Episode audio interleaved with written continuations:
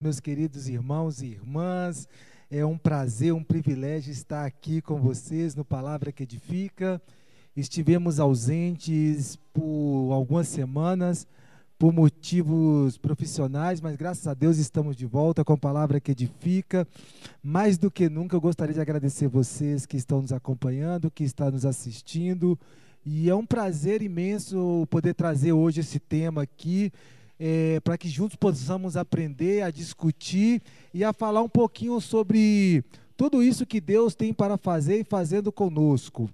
Nessa noite, antes de começar o tema, eu gostaria de deixar aqui alguns avisos da igreja. Nós estamos começando nessa quinta-feira é, os nossos cursos, é, os nossos seminários na igreja. Nós estamos aqui começando o primeiro, é, primeiro seminário, a primeira ali, a a fase 1 e 2 do seminário, depois nós teremos o seminário a fase 3. Está sendo maravilhoso. Eu gostaria que você que não se inscreveu no seminário, você que não se inscreveu ainda na escola de líder, é, você que ainda não fez, eu convido você a fazer. Se você já fez a 1, venha, faça a 2 e em breve nós estaremos aí com o nosso seminário. Está sendo bênção demais.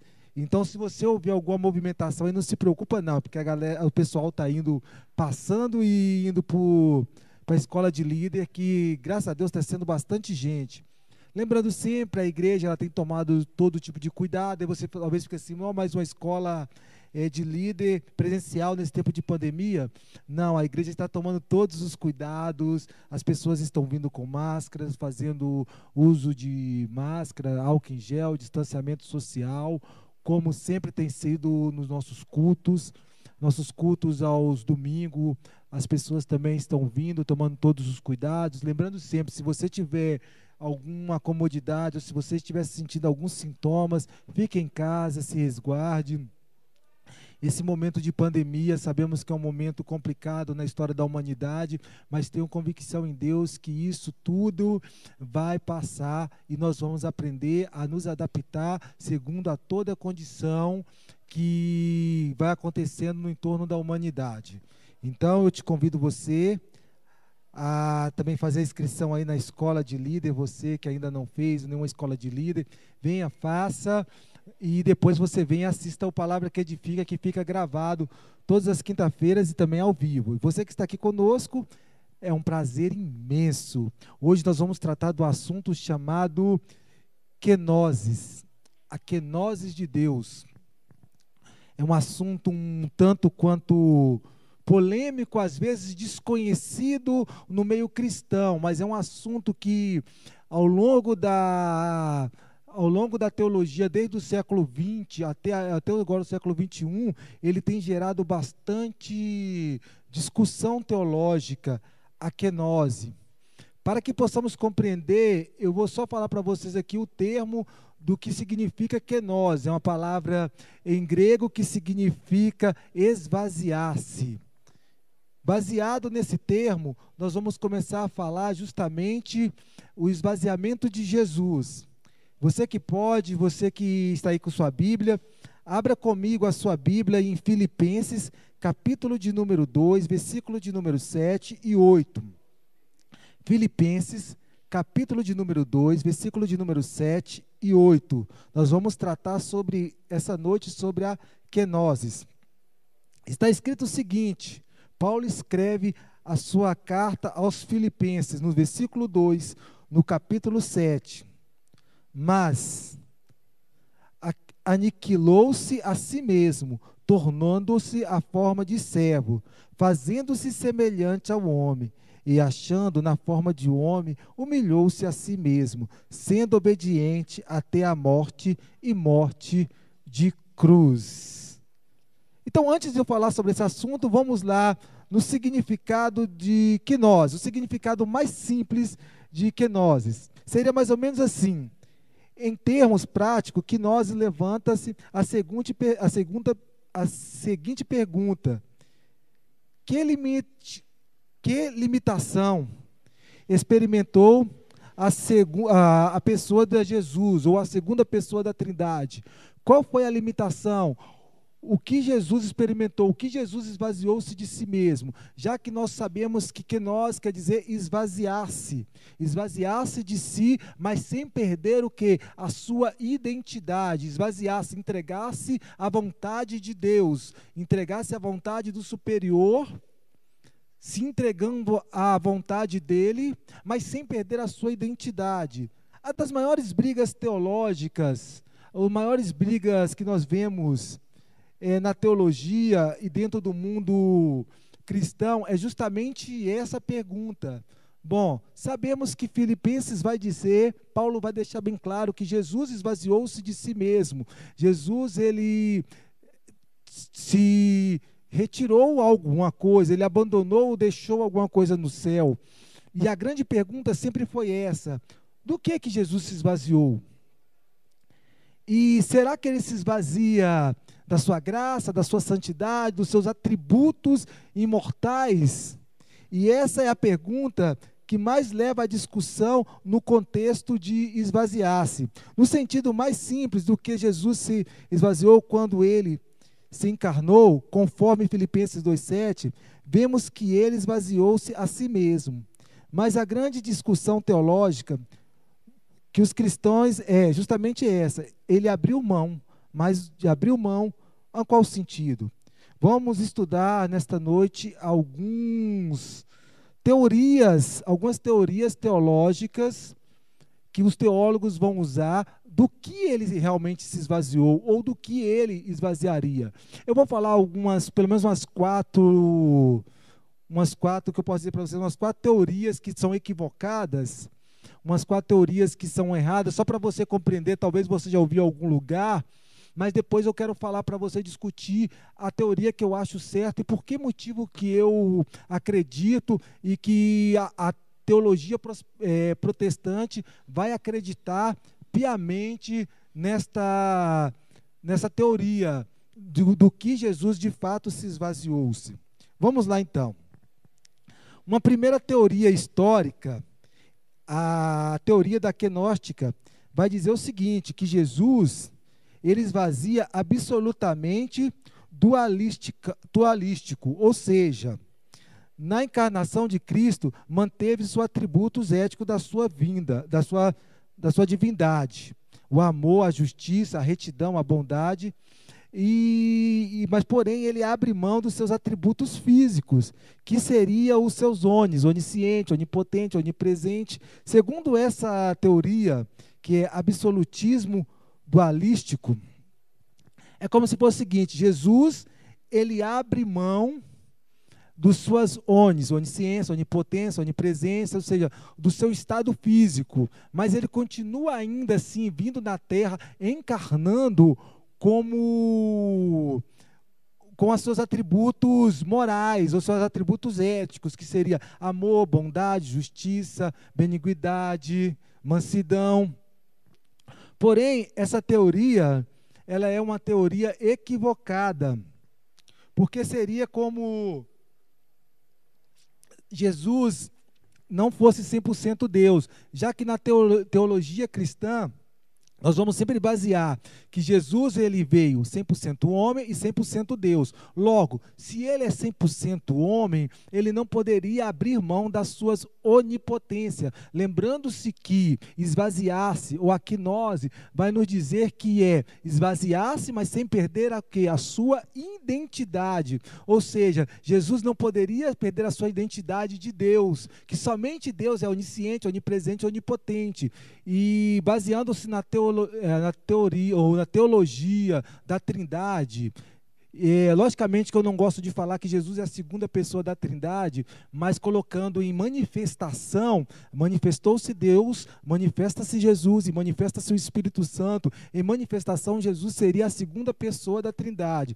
Logo, se ele é a segunda pessoa da Trindade, ele não pode, então, de forma alguma, esvaziar-se do poder de Deus sobre ele, que é justamente o que? O Deus onipresente, onisciente, onipotente. Por isso que essa primeira, essa primeira, como posso dizer para você, teoria histórica, ela é equivocada. Segunda teoria histórica, o absolutismo metamorfótico metamorférico. É, essa palavra é meio complicada, mas é isso mesmo, metamorférico, que seria o seguinte: na encarnação, Cristo abriu mão completamente da sua natureza e autor, e, autor, e ciência divina, embora esta última tenha sido graduativamente recuperada ao longo da sua vida. Vamos lá. Essa segunda teoria histórica vai dizer o seguinte: olha, Jesus, ele se, re, ele se encarnou, mas ele perdeu toda o seu poder divino e também as suas onisciência, onipresença, onipotência. Porém, ao longo da sua caminhada, ao longo da sua história, ele foi recuperando isso novamente, como se Jesus tivesse perdido toda a sua consciência e depois ele iria se restaurando a partir do início do seu ministério, ou talvez a partir do início do batismo. Qual é o erro é, dessa teoria? É que nós defrontamos no texto de Lucas quando Jesus ele se perde dos pais dele, Maria e José, e eles o encontram no templo ainda com a idade de por volta de 12 anos de idade, e ele está falando com autoridade disso para Maria, sua mãe. Olha, não sabes tu que eu deveria estar na casa de meu pai? Ou seja, essa teoria histórica, ela também é uma teoria um pouco vasta e falha. É, e, no, e por, por, ela colocar como se Jesus tivesse a consciência dele se restaurando e não Jesus se manifesta totalmente Deus desde a sua infância, já que o Cristo ele foi adorado até, desde o seu nascimento. Lembra-se bem que quando Jesus nasce no Amagedouro, é, ali os três magos, ou os três reis magos, ou os três astrônomos, como você preferir é, aqui teologicamente falando, eles vêm e adoram quem? O rei, o rei dos judeus, o Messias, o Cristo prometido. Ou seja, ele já tinha sua divindade é, no seu nascimento, porque ele nunca deixou de ser Deus. É, eu vou só acelerar um pouquinho e vou falar muito, poucamente, muito pouco sobre essas teorias, porque depois eu quero entrar na quinose humana. Esse é um assunto teológico, meus queridos, é um assunto é, que se aborda muito na matéria de cristologia. E nós vamos aprofundar essa matéria e também esse assunto, que é um dos assuntos mais é, em cristologia, no seminário. Por isso que eu já te convido desde já, fazendo aqui aquele mexão. Participe do seminário. Hoje eu estou dando apenas uma introdução do que vai ser dito na matéria de Cristologia no seminário, que em breve nós estaremos aqui. Vamos lá então. Outro ponto histórico, ou terceiro ponto histórico, que também é equivocado, a semi-metamorfósico.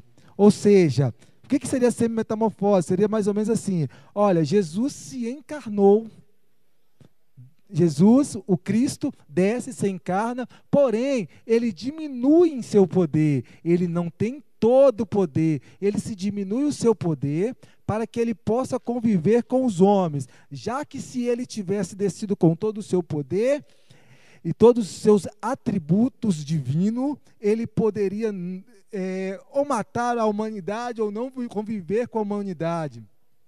Porém, esse é um ponto também muito, muito equivocado.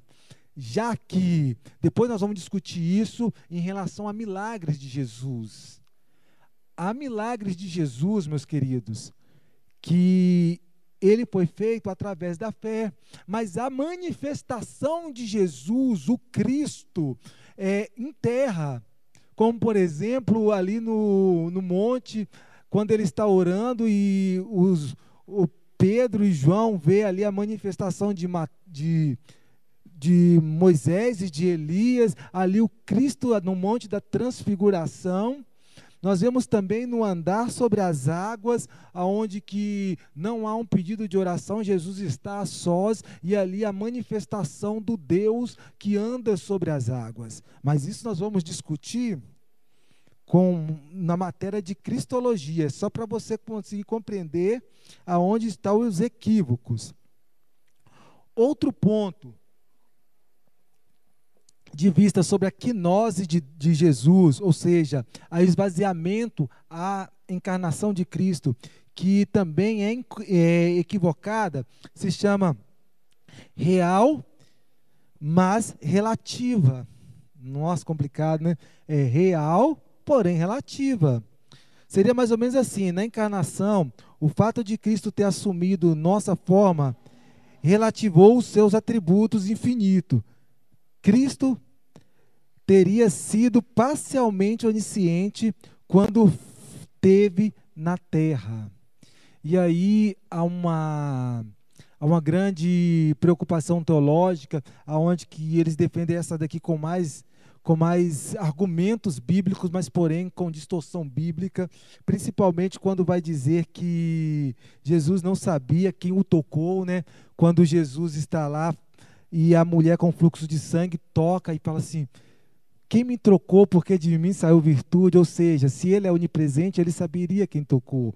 E aí há também outro argumento que vai dizer, quando Lázaro está morto, Jesus ele não está lá na morte de Lázaro.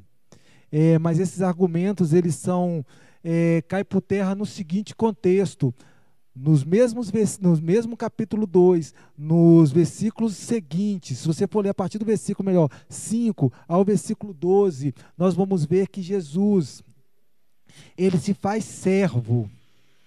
E ao se fazer servo, a manifestação de Jesus em alguns aspectos era manifestação de servo e não de filho. E aí que eu quero entrar para você justamente isso, na, teolo, na teoria da manifestação correta. Ou seja, na teoria da manifestação, a qual é, a teologia protestante, a teologia é, reformada, ela acredita, que é justamente essa. Jesus não poderia ter aberto mão de ter sido perfeito, ou que, de ter perdido qualquer dos atributos dele, dos atributos divinos, que poderia, pois ele perderia sem dúvida, se ele tivesse feito isso, ele perderia sem dúvida a sua divindade, o que o teria incapacidade de ser o Salvador divino perfeito da humanidade. Ou seja, Jesus ele vem com a manifestação completa, uma manifestação 100% Deus e 100% homem. A sua quinose envolveu as seguintes questões. Então, nós vamos ficar essa dúvida. Então, do que Jesus abriu mão? Do que de fato Jesus abre mão? Olha, e ele esvaziou-se de si mesmo. E aí que eu quero deixar para você. Do que de fato Jesus então abriu mão? Primeiro, Jesus abre mão, e aí eu quero que você entenda com calma, eu quero que você pense no versículo, que analise. Jesus abriu mão voluntariamente e temporariamente da sua glória e privilégio celestial. Jesus não abre mão dos seus atributos, porque é, ninguém é alguém fora de si mesmo. Jesus é o Verbo e o Verbo continuou, porque o Verbo se faz carne, ou seja, o si-verbo se fez carne continuou sendo si-verbo. Ninguém é alguém fora de si mesmo. Então, o que, que Jesus abre mão quando ele diz, olha, ele esvaziou-se de si mesmo? Ele esvaziou-se de si mesmo. A nós de Jesus é justamente essa. Ele abriu mão voluntariamente e temporariamente da sua glória. Ele abre mão quando encarnou, não dos seus atributos divinos, mas da sua glória e privilégios celestiais. Jesus abre mão de uma maneira temporária e voluntária da sua glória e da sua posição celestial, mas não dos seus, vou repetir para vocês entenderem, não dos seus atributos. Quais são os atributos de Deus? Os atributos imutáveis de Deus, que é onipresença, onisciência, onipotência. Esses atributos, eles são Deus, eles não podem ser retirados. Somente Deus tem esses atributos. Então Jesus, ele vem 100% homem, 100% Deus com esses atributos e também com seus atributos morais ou atributos éticos, amor, é, bondade, benignidade, justiça, mansidão, retidão, que são os atributos chamados morais e éticos. Em João, capítulo 17, versículo 5, vai nos dar uma resposta sobre essa, te, essa teoria, essa tese do que Jesus abriu mão. Ele vai falar o seguinte, em sua oração, ali no final, na sua oração sacerdotal, ele vai dizer o seguinte: E agora, Pai, glorifica-me junto a ti, com a glória que eu tinha contigo antes que o mundo existisse. Jesus fala do seu pré, da sua pré-existência. Ou seja, Jesus está falando que, Pai, eu quero receber de volta aquilo que eu abri mão, que é justamente estar contigo em glória. Outro versículo importante está em, em 2 Coríntios, capítulo 2, versículo 8. Paulo vai nos dizer o seguinte, vai nos orientar e vai nos ensinar o seguinte: Pois vocês conhecem a graça de nosso Senhor Jesus Cristo. Sendo rico, se fez pobre por amor de vocês, para que por meio de sua pobreza vocês se tornassem ricos. Ou seja, riqueza, quando Paulo fala, ele está referindo do seu poder, do seu privilégio celestial. Jesus, ele abre mão na sua quinós do seu privilégio celestial. Vamos lá, seguindo aqui o raciocínio.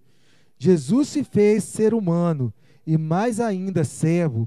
Ele não tinha onde reclinar a sua cabeça, onde nascer ele abriu mão da sua glória, mas não dos seus atributos. O melhor entendimento de Filipenses capítulo 2, versículo 7 é esse, de que ele faz se de que de que ele se fez e que ele abriu mão dos seus poderes e dos seus atributos. Ele esvaziou-se de si mesmo por amor do homem e veio como homem. Conceito correto, meus queridos, ainda. A segunda comprovação de que Jesus abre mão não dos seus atributos, mas sim do seu privilégio celestial. Vou deixar aqui para vocês o segundo conceito. Sua aceitação de assumir a semelhança da carne pecaminosa. Não que Jesus pecou, mas ele assumiu a natureza humana depois da queda. Ou seja, Jesus, ele assume a forma humana, uma, uma condição da carne pecaminosa, a carne de Adão depois da queda. Jesus ele assume a natureza humana. A natureza humana é uma natureza pecaminosa, mas ainda com a natureza pecaminosa humana, Jesus em nenhum momento ele peca. Não porque ele é 100% Deus, mas também, mas porque ele escolhe servir a Deus, provando a cada dia para a humanidade. É possível sim viver servindo a Deus. E como ele se faz servo, servo de Deus, obediente, porque o pecado, ele é justamente isso, a desobediência a uma ordenância de Deus. Se Jesus logo serve a Deus com sua totalidade, ele não peca. E ele ensina ao homem o seguinte: o caminho mais fácil, ou o caminho correto do homem não pecar é justamente esse, servir a Deus. Então, Filipenses 2,7, para a gente tentar terminar esse assunto, para a gente entrar na quinose humana ou na quinose do homem. No, então, o Filipenses capítulo 2, versículo 7, tornou-se semelhante ao homem, à carne, 100% homem, sem deixar de ser 100% Deus.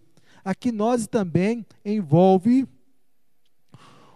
o não uso ou melhor, envolve o não uso voluntário de certos atributos. Isso é importante nós entendermos.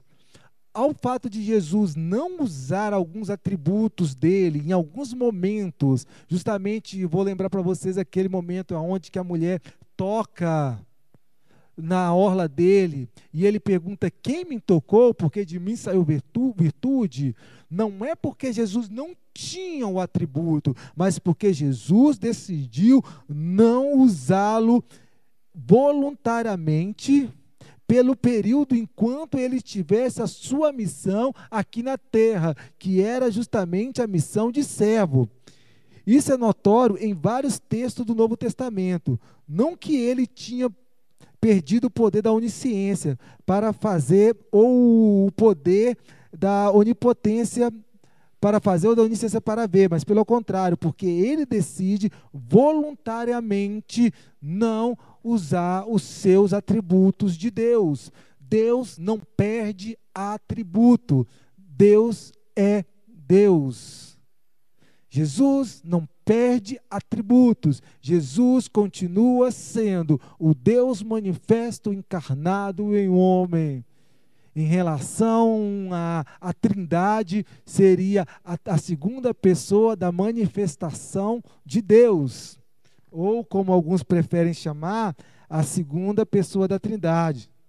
Jesus sempre foi divino e homem. O que chamamos de união hipostática.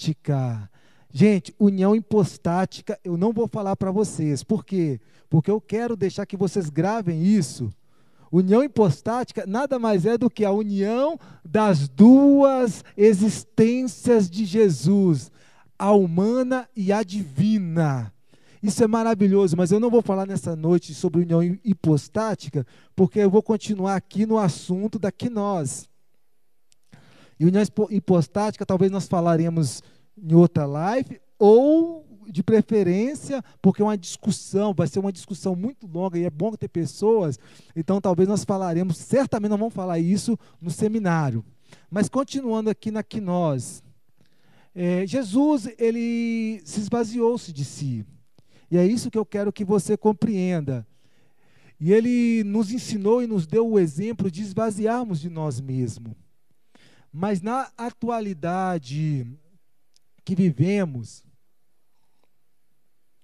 o homem a cada dia ele tem que se esvaziar-se de algo. É, no período ali é, pós-moderno, pós-moderno atual, o homem ele precisa se esvaziar talvez da sua fé chamada fé digital em um mundo líquido. Você já parou para pensar Onde está o sagrado hoje? São só algumas perguntas que eu quero deixar para você. É, você já parou também para pensar o seguinte: temos limite para a nossa crença? Qual o Deus que surgiu no século 21? Qual o Deus do mundo líquido? Deus foi customizado. Será que a fé ainda combina com a razão igual, igual Kierkegaard nos ensinou? Existe perigo existe um perigo tocante em venerarmos os em venerarmos ou deixarmos de venerar o sagrado e passarmos a venerar pessoas famosas. Lembrando que eu estou falando aqui de que nós esvaziasse a si mesmo, ao mundo líquido que vivemos, ao mundo digital, um dos maiores perigos que corremos hoje é justamente esse: venerar a pessoa famosa, e trocarmos o que é sagrado. A cada dia temos visto um crescimento, um número de cristãos que têm venerado personagens, seja eles políticos, religiosos, cantores, eh, artistas gospels. Então surge outra dúvida: será que a rede social, será que a rede social seria uma nova forma de comunidade religiosa? Onde você acredita estar servindo algo maior do que sua própria vontade? Como a fé se manifesta em tempos de uma vida digital? Em outros tempos, declaramos a morte de Deus e a fé na ciência. Hoje, a tecnologia produz um novo espaço para o sagrado. A fé do século XXI é professada, compartilhada, curtida em redes sociais. Uma fé na, uma fé na, na maneira de cada um, uma fé só customizada por nós mesmos. Mas será que foi somente a demonstração religiosa que migrou-se para as redes sociais ou ela transformou a nossa forma de viver a nossa fé? São perguntas que nós temos que fazer e fazer as nossas quenoses a cada dia. É, eu lembro sim que nos, é, quando a gente estuda o século XVIII, as pessoas precisam se esvaziar-se das ciências para voltar a crer em Deus, ali no final do século XX. No início do século XXI, surge um espaço do sagrado e ele é customizado pelas redes sociais. E hoje, será que a pergunta maior é: será que nós não precisamos fazer essa quinose, esse esvaziamento de nós mesmos? E abrirmos mão desse Deus customizado pela rede social? Olha, baseado no livro chamado Monstruosidade de Cristo, de dois, de dois é, autores fantásticos, um é cristão e outro é teólogo. É, lembra-se do, do, nome do livro, depois eu vou falar um pouquinho sobre ele, chamado Monstruosidade de Cristo. Através dessa obra podemos analisar a fé digital do século 21. Esta obra pode ser na seguinte, essa obra pode ser baseada no seguinte pensamento: o sábado santo ou domingo da ressurreição. Sábado santo, ou seja, após a morte de Jesus Cristo na sexta-feira e antes da ressurreição, no domingo é o momento da grande, do grande silêncio. No sagrado, a emanência total, o vazio, a morte de Jesus Cristo, como um fato consumado. Onze apóstolos temerosos, fugindo de uma posição, de uma possível perseguição. Silêncio total, a pedra do sepulcro fechada. É o momento da noite da fé, o momento mais sobrio Jesus Cristo sepultado, Telestai, está consumado. Ou domingo de Páscoa. É o momento da expansão da fé, da boas novas. A vida vence a morte. Como o apóstolo Paulo diz, tudo seria inútil e vazio se Jesus não tivesse ressuscitado. O domingo de Páscoa. A fé cristã continua: Jesus ressuscitou. Enfim, o filósofo ateu Zizik para no sábado. O crente, o, o descrente, o religioso, o sábio, o grego, também para no sábado no sábado, mas para o cristão, aquele que busca fé, o teólogo cristão, aquele que crê em Deus, continua a partir do domingo, a ressurreição da fé, a renovação da esperança, se renova através da ressurreição de Cristo. Vamos dar seguimento, mas não se assuste com o título do livro, A Monstruosidade de Cristo. Trata-se de um conceito que diz respeito ao escândalo da encarnação, o Verbo que se fez carne e habitou entre nós. Aqui contém uma revolução teológica inédita na história da religião. Os deuses gregos assumem a forma humana. Em suas mitologias, eram deuses em corpos humanos, mas a encarnação de Jesus Cristo se tornou humano e, e não apenas assumiu a forma humana, mas ele se tornou 100% homem e 100% Deus. Quando Jesus se encarnou, tornou-se humano ele passou a sofrer todas as angústias da existência humana. O milagre da encarnação quebrou toda a lógica do grande milagre da existência. Ele, Deus, se fez homem. Paulo chama de loucura na cruz. E para os gregos é realmente loucura da cruz. o terrível ou a terrível a terrível fardo, poderia chamar a si mesmo, o terrível fardo da liberdade. O que mais assusta o religioso e o ateu é o fardo que os amedronta, que Deus transcendental, que manipula os fios, o mestre oculto. Agora em Jesus temos um Deus que abandonou esta posição transcendental e se atirou na sua própria criação, envolvendo-se nela, tornando-se totalmente até a morte e sua morte de, de cruz. Não trouxe a vida, nos trouxe a vida, e a vida com liberdade. Se o Filho vos libertar, verdadeiramente sereis livres. E o problema da liberdade é que com a liberdade Cristo também nos trouxe a responsabilidade de nos auto-esvaziarmos. Como o próprio apóstolo Paulo nos diz: examine, pois, o homem a si mesmo. Não que o outro deva examinar ao outro, mas que o homem em si mesmo possa se esvaziar e se encontrar vazio, para que se possa cada dia encher-se de Deus é o problema da liberdade. É justamente a responsabilidade. Por isso é que as pessoas buscam tanto um tirano, para não terem que lidar com a sua própria liberdade.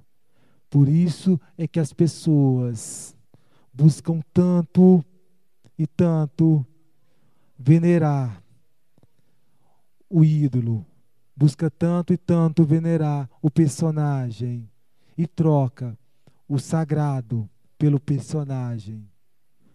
Busca um tirano para que ele não possa assumir a responsabilidade de se auto-esvaziar.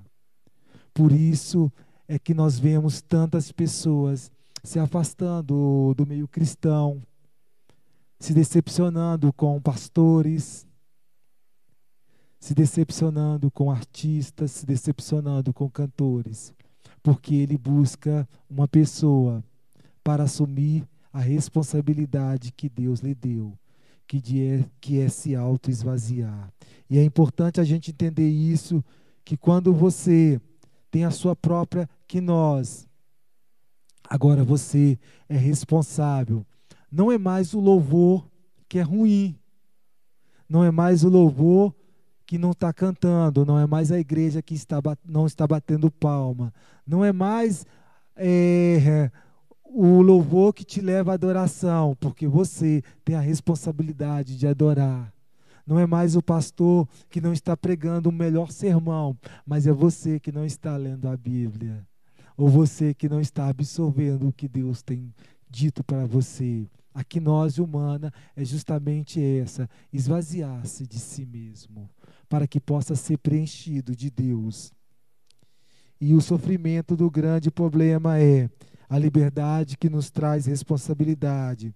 Imaginem a loucura da mente religiosa, um Deus que tem mais de 72 atributos, poderosos, poderoso, que não pode ser chamado nem pelo seu nome na antiguidade. Agora passa fome, frio, sede, depende do leite materno de uma mulher.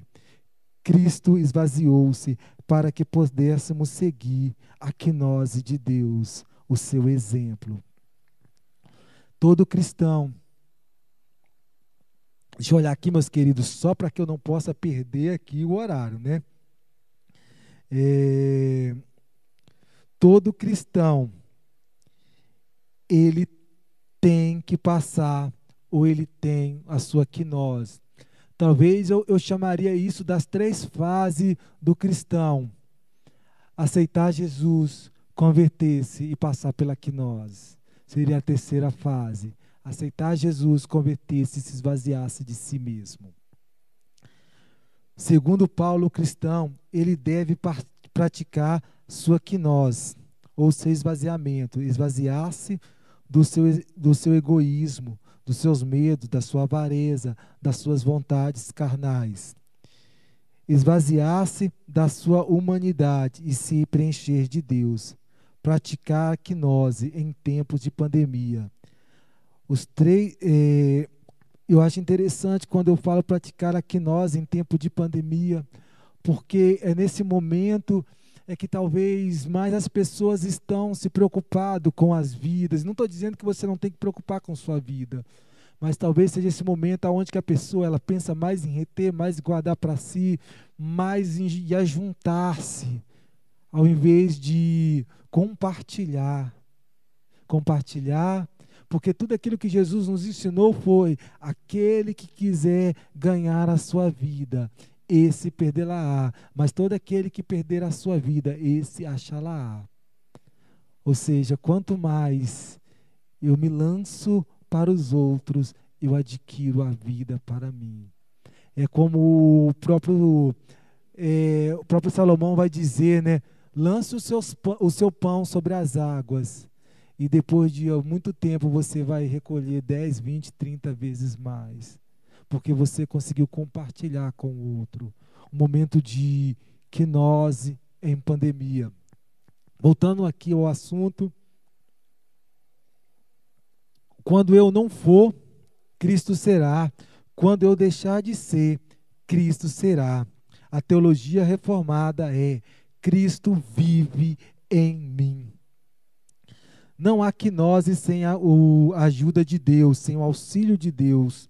Lembra-se de Jó? Pede socorro depois de dizer: Deus dá, Deus tira, bendito seja o nome do Senhor ele pede ao ponto de que Deus vai enviar o auxílio. Ao ponto de quando três amigos estão acusando Jó, Deus envia o quarto amigo para socorrê-lo. Jó é o, humano que precisa sofrer para ser preenchido de Deus no final e receber tudo em dobro.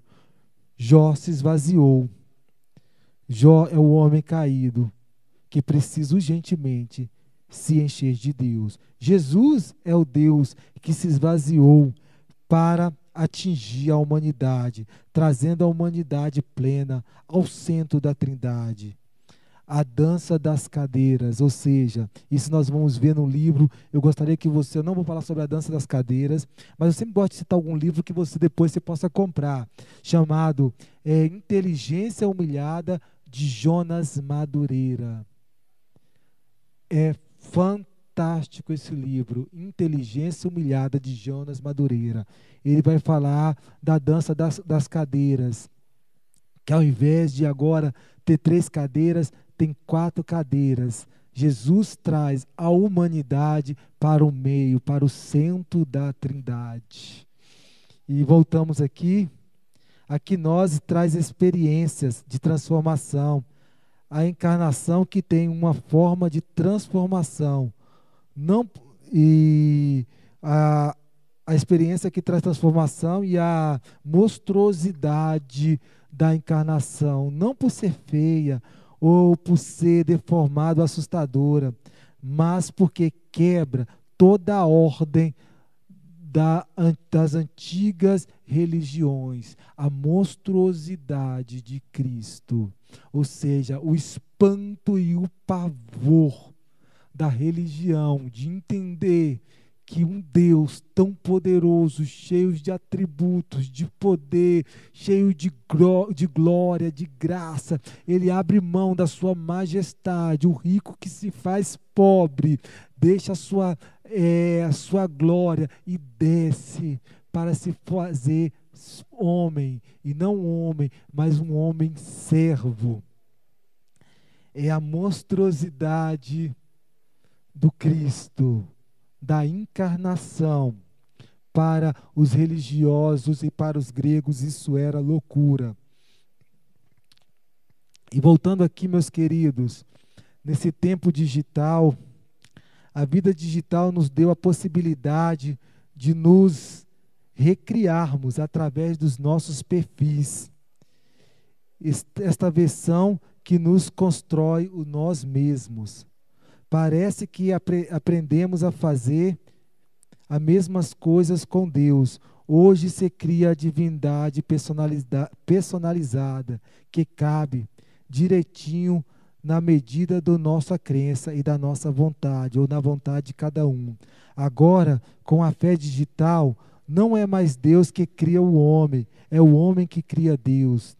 Religio a religiosidade contemporânea, uma percepção de um Deus de tal forma adaptado a mim, customizado. O Deus está ao meu lado e eu sou profeta dele, e ele está ao meu lado, e falo em nome de, de Deus, e tudo o que eu faço é pelo bom e pelo bem, e os outros o errado. Ou seja, esse Deus customizado das redes sociais, aonde eu posto vários versículos bíblicos lindos, salmos, é, passagens bíblicas, e depois embaixo eu comento sobre uma publicação do outro, uma, uma frase de ódio, e diz: Deus está comigo, porque eu sou profeta de Deus.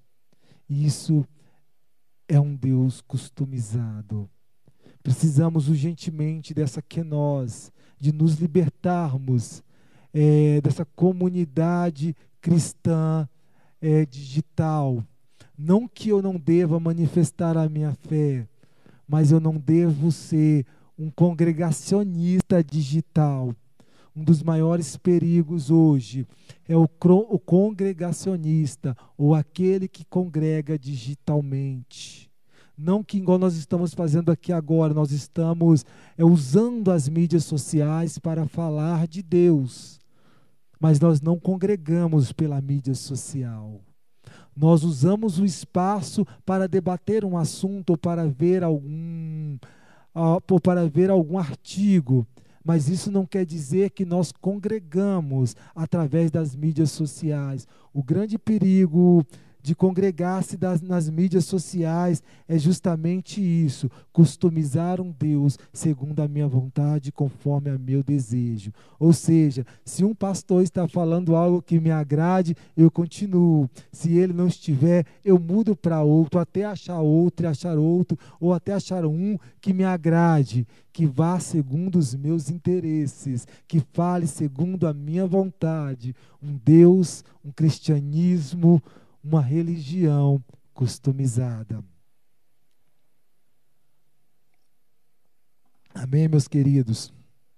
Que possamos a cada dia compreender que ao longo da história, ao longo da história da humanidade, o cristianismo ele teve que passar por uma sua quinose. Lembramos que nos primeiros séculos, quando Roma conquistou todo o território da Judéia e tudo mais, quando Roma se fez ali a nação dominante da humanidade, depois veio, é, com, veio colocar é, o cristianismo como a fé de todo o Império Romano, os cristãos passaram a fazer conforme Roma. Precisou-se deslevantar algumas pessoas para que as pessoas pudessem ter a quinose, ou seja, sair daquele sistema. Passado alguns séculos, vimos a Revolução Francesa, a Revolução Industrial, o homem mata Deus, a ciência vira a, a religião e a fé precisa se levantar, a humanidade precisa da ajuda, do apoio de Deus, para que se tenha uma quinose. E aí o homem novamente se volta a Deus, se esvazia de si mesmo.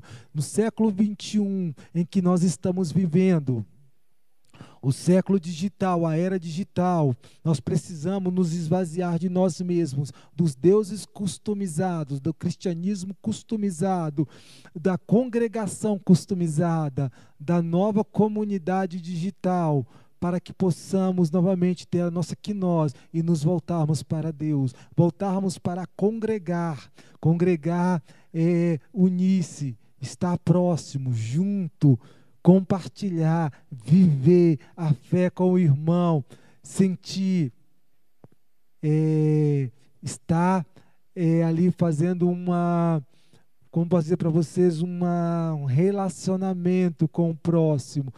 O distanciamento social pandêmico ou da pandemia, de forma alguma, pode nos gerar um distanciamento é, de comunhão Comunhão não é tocar, comunhão é estar próximo. Estar próximo não é estar seguro, mas estar próximo é estar conectado com Deus e com o irmão. Que nós possamos ter aprendido nesta noite um pouquinho sobre o que é que nós. É, lógico que eu não consegui, eu não falei tudo, como eu já disse para vocês, eu vou deixar aqui apenas alguns conceitos e nós poderemos discutir isso muito. E aí vai ser uma discussão bacana, cada um vai fazer sua pergunta, cada um vai tirar sua dúvida, vai fazer o seu questionamento. Assim que nós começarmos, assim que o Ariel começar, depois de, de depois que terminar a escola de líder 1 e 2, vai ter o seminário. E aí nós vamos entrar com a matéria de cristologia e será alguns assuntos mais debatidos, aonde precisamos estabelecer na humanidade pós-pandemia, na humanidade pós-moderna, na humanidade digital, aqui nós de Deus em nós. Esse será um dos assuntos muito debatido ainda. E que Deus possa abençoar cada um de vocês Espero que deu para compreender alguma coisa, algum pouquinho, que você possa ter pegado alguma coisa. Se tiver alguma dúvida, algum questionamento, pode deixar nos comentários, fique à vontade. Depois, se você quiser deixar aí, é, deixar alguma. Depois que você vê aí, se você quiser deixar algum comentário, também deixa. Se quiser deixar algum tema que você quer saber sobre o assunto, deixa aí, nós vamos estudar, vamos pesquisar, vamos trazer para você. É isso que o Palavra que Edifica é, é cada dia trazer assuntos para que possamos ser abordados. Hoje nós íamos estar aqui com o pastor falando sobre escatologia. Ele pediu desculpa, eu compreendo, é porque realmente ele teve que é, terminar suas aulas de escatologia. Ele até mandou mensagem para mim hoje. Ele já tinha falado antes com o pastor Maurício, mas ele falou para mim hoje que ele tinha que terminar as aulas que ele está dando de é, online, então não deu para ele vir, mas ele me confirmou, se Deus assim nos permitir, que na semana que vem ele vai estar aqui. Ele é um professor de escartologia. Pelo que eu vi do currículo do homem, é excelente. Nós vamos estar aqui, abordamos alguns temas escartológicos. Meus queridos, participe, não perca. Eu vou deixar aqui para vocês, nessa noite ainda, alguns avisos da igreja. Domingo, nossos culto, nosso culto. Terça, nós estamos ainda tendo culto de, é, culto de mulheres às 20 horas. De teens amanhã também. E assim, lembrando sempre, gente, é, a nossa igreja ela tem cuidado cada momento nesse período de pandemia em manter todos os protocolos de segurança. Por enquanto, graças a Deus, nós ainda não temos ainda toque de recolher em Belo Horizonte, mas se for preciso, a igreja também vai sempre é, estar fazendo tudo com que a lei determina. Você venha, participe dos cultos, que Deus abençoe a vida de vocês. E lembrando sempre, meus queridos, vivam a vida a cada dia de se esvaziar-se de si mesmo para se encher-se de Cristo. É, eu vou deixar aqui agora, agradecer vocês que estão participando, que Deus abençoe a vida de cada um, abençoe a vida do Léo, abençoe a vida da Itis, que está aí sempre nos apoiando e fazendo toda a transmissão. Bom, por hoje eu creio que é só. Estamos tranquilos e até a semana que vem. Se assim Deus nos permitir, nós estaremos aqui falando e abordando o tema sobre escartologia. Lembre-se, se Deus é por nós, quem será contra nós? Ninguém será. Até a próxima quinta-feira. Fique com Deus. Um abraço e Jesus vos abençoe. Amém e amém.